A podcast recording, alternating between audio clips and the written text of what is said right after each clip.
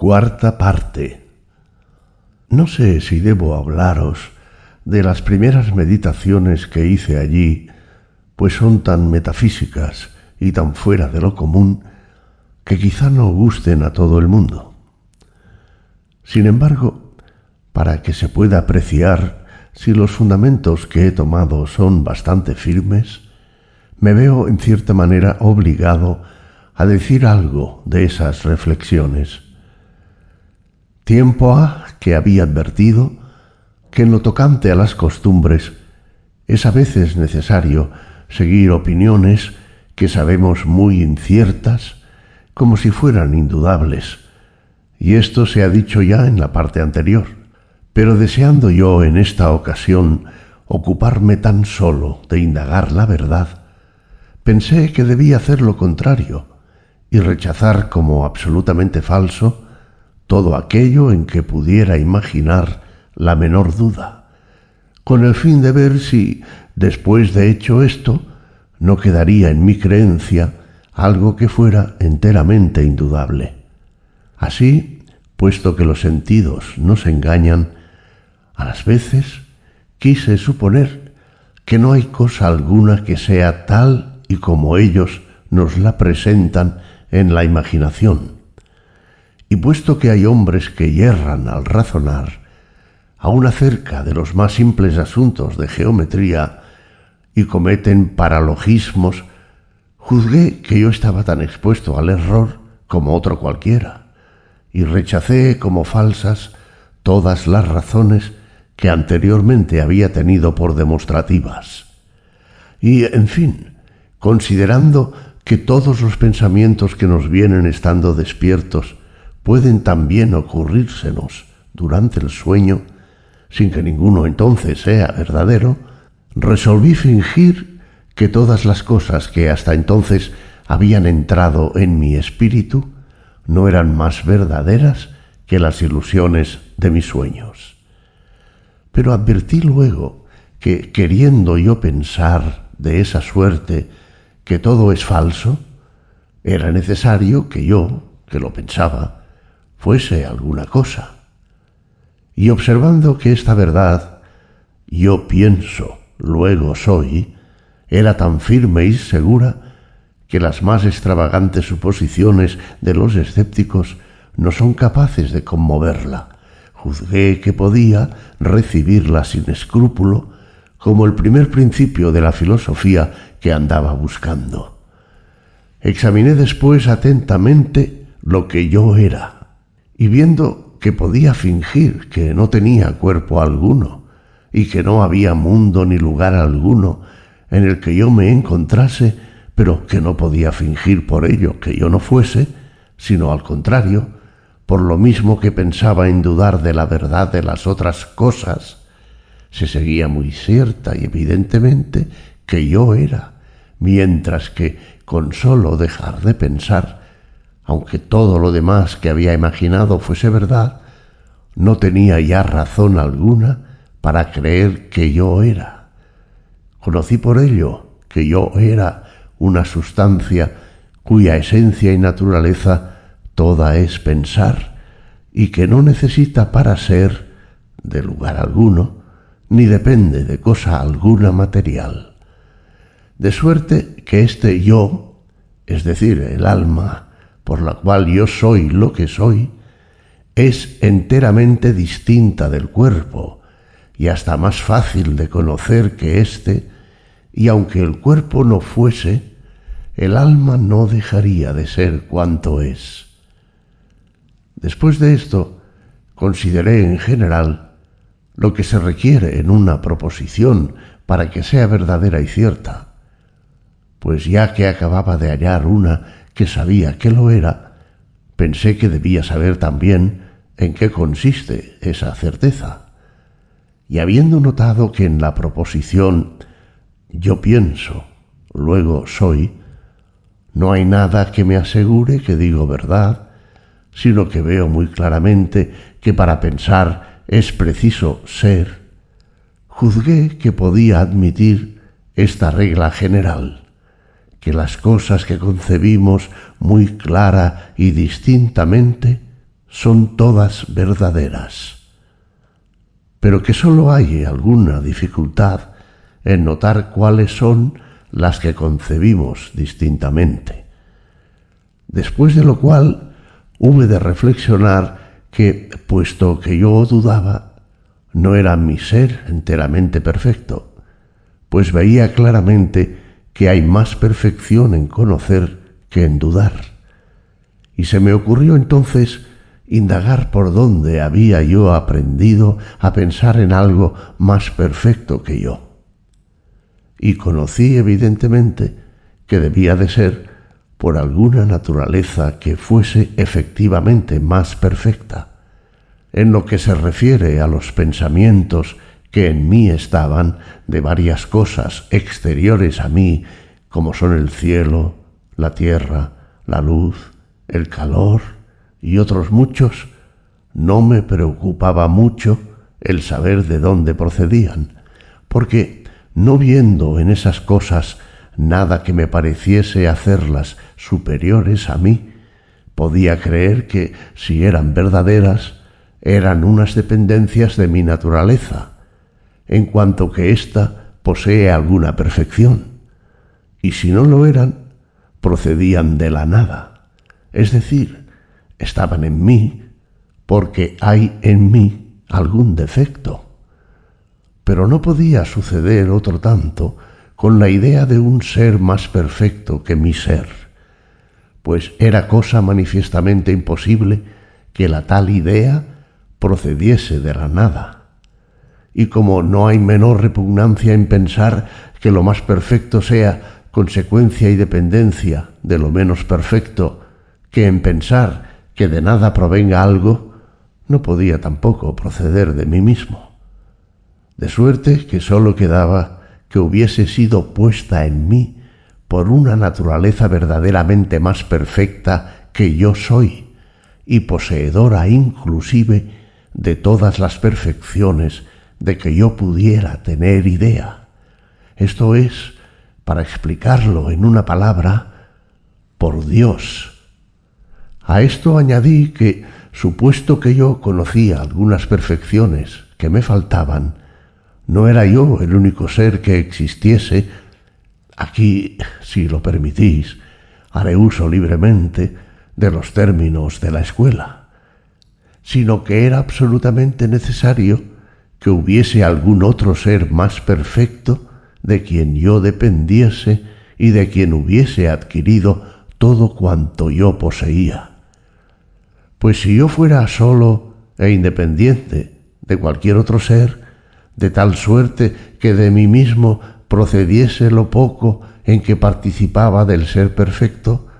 hubiera podido tener por mí mismo también, por idéntica razón, todo lo demás que yo sabía faltarme,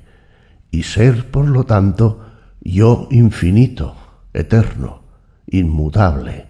omnisciente, omnipotente y, en fin, poseer todas las perfecciones que podía advertir en Dios. Pues, en virtud de los razonamientos que acabo de hacer, para conocer la naturaleza de Dios, hasta donde la mía es capaz de conocerla, bastábame considerar todas las cosas de que hallara en mí mismo alguna idea y ver si era o no perfección el poseerlas. Y estaba seguro de que ninguna de las que indicaban alguna imperfección está en Dios, pero todas las demás sí están en Él. Así veía que la duda, la inconstancia, la tristeza y otras cosas semejantes no pueden estar en Dios, puesto que mucho me holgara yo de verme libre de ellas. Además, tenía yo ideas de varias cosas sensibles y corporales, pues aun suponiendo que soñaba y que todo cuanto veía e imaginaba era falso, no podía negar, sin embargo, que esas ideas estuvieran verdaderamente en mi pensamiento. Mas habiendo yo conocido en mí muy claramente que la naturaleza inteligente es distinta de la corporal, y considerando que toda composición denota dependencia, y que la dependencia es manifiestamente un defecto, juzgaba por ello que no podía ser una perfección en Dios el componerse de esas dos naturalezas, y que por consiguiente Dios no era compuesto. En cambio, si en el mundo había cuerpos, o bien algunas inteligencias, u otras naturalezas que no fuesen del todo perfectas, su ser debía depender del poder divino hasta el punto de no poder subsistir sin él un solo instante. Quise indagar luego otras verdades y habiéndome propuesto el objeto de los geómetras, que concebía yo como un cuerpo continuo o un espacio infinitamente extenso en longitud, anchura y altura o profundidad, divisible en varias partes que pueden tener varias figuras y magnitudes y ser movidas o trasladadas en todos los sentidos, pues los geómetras suponen todo esto en su objeto, repasé algunas de sus más simples demostraciones y habiendo advertido que esa gran certeza que todo el mundo atribuye a estas demostraciones se funda tan solo en que se conciben con evidencia, según la regla antes dicha, advertí también que no había nada en ellas que me asegurase de la existencia de su objeto. Pues, por ejemplo, yo veía bien que si suponemos un triángulo, es necesario que los tres ángulos sean iguales a dos rectos. Pero nada veía que me asegurase que en el mundo hay triángulo alguno. En cambio, si volvía a examinar la idea que yo tenía de un ser perfecto, encontraba que la existencia está comprendida en ella del mismo modo que en la idea de un triángulo está comprendido el que sus tres ángulos sean iguales a dos rectos o en la de una esfera, el que todas sus partes sean igualmente distantes del centro, y hasta con más evidencia aún, y que por consiguiente tan cierto es por lo menos que Dios, que es ese ser perfecto, es o existe, como lo pueda ser, una demostración de geometría. Pero si hay algunos que están persuadidos de que es difícil conocer lo que sea Dios y aun lo que sea el alma, es porque no levantan nunca su espíritu por encima de las cosas sensibles y están tan acostumbrados a considerarlo todo con la imaginación, que es un modo de pensar particular para las cosas materiales, que lo que no es imaginable les parece ininteligible. Lo cual está bastante manifiesto en la máxima que los mismos filósofos admiten como verdadera en las escuelas, y que dice que nada hay en el entendimiento que no haya estado antes en el sentido, en donde, sin embargo, es cierto que nunca han estado las ideas de Dios y del alma. Y me parece que los que quieren hacer uso de su imaginación para comprender esas ideas son como los que para oír los sonidos u oler los olores quisieran emplear los ojos. Y aún hay esta diferencia entre aquellos y estos, que el sentido de la vista no nos asegura menos de la verdad de sus objetos que el olfato y el oído de los suyos, mientras que ni la imaginación ni los sentidos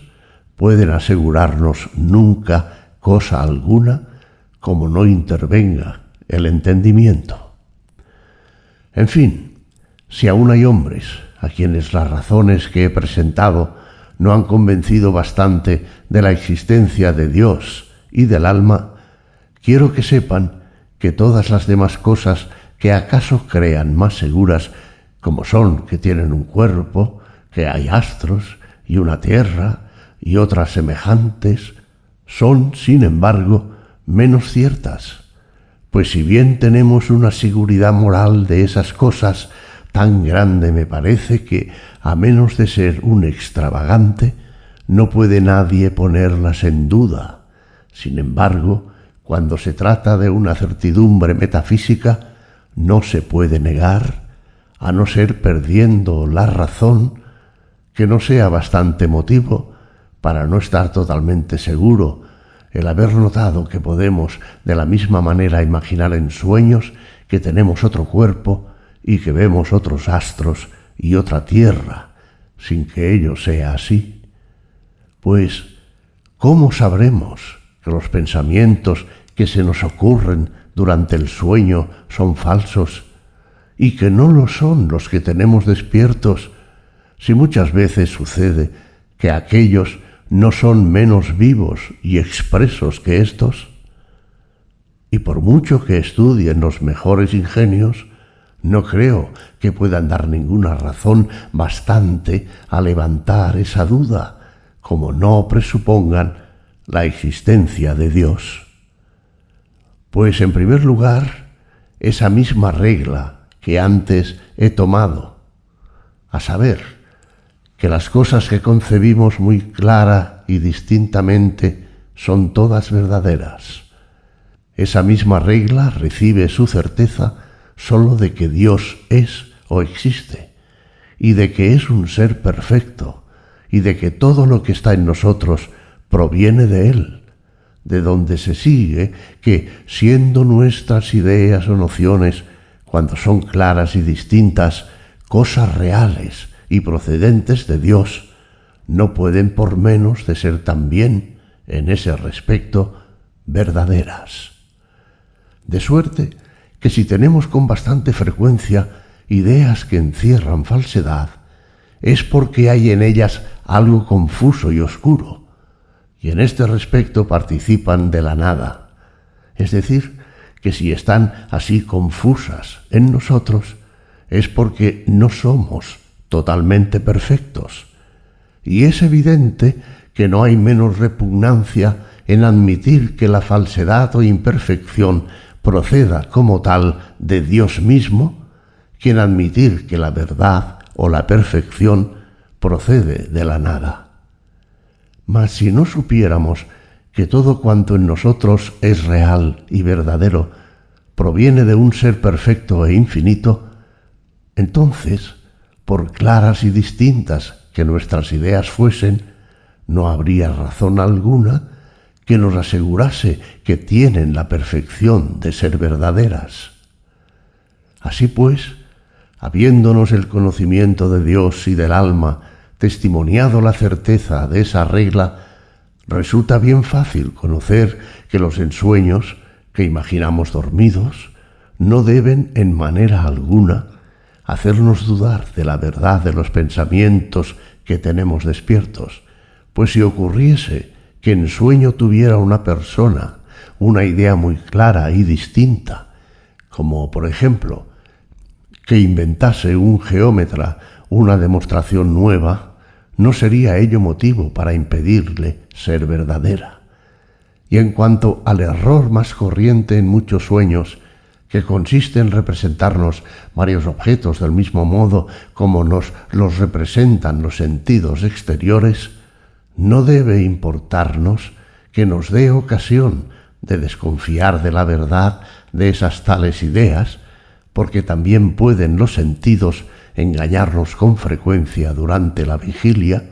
como los que tienen ictericia lo ven todo amarillo, o como los astros y otros cuerpos muy lejanos nos parecen mucho más pequeños de lo que son. Pues en último término, despiertos o dormidos, no debemos dejarnos persuadir nunca sino por la evidencia de la razón. Y nótese bien que digo de la razón, no de la imaginación ni de los sentidos. Como asimismo, porque veamos el sol muy claramente, no debemos por ello juzgar que sea del tamaño que le vemos. Y muy bien podemos imaginar distintamente una cabeza de león pegada al cuerpo de una cabra, sin que por eso haya que concluir que en el mundo existe la quimera, pues la razón no nos dice que lo que así vemos o imaginamos sea verdadero. Pero nos dice que todas nuestras ideas o nociones deben tener algún fundamento de verdad, pues no fuera posible que Dios, que es todo perfecto y verdadero, las pusiera sin eso en nosotros.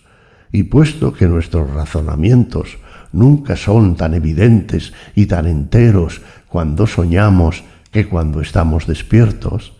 si bien a veces nuestras imaginaciones son tan vivas y expresivas y hasta más en el sueño que en la vigilia, por eso nos dice la razón que, no pudiendo ser verdaderos todos nuestros pensamientos, porque no somos totalmente perfectos, deberá infaliblemente hallarse la verdad más bien en los que pensemos estando despiertos que en los que tengamos estando dormidos.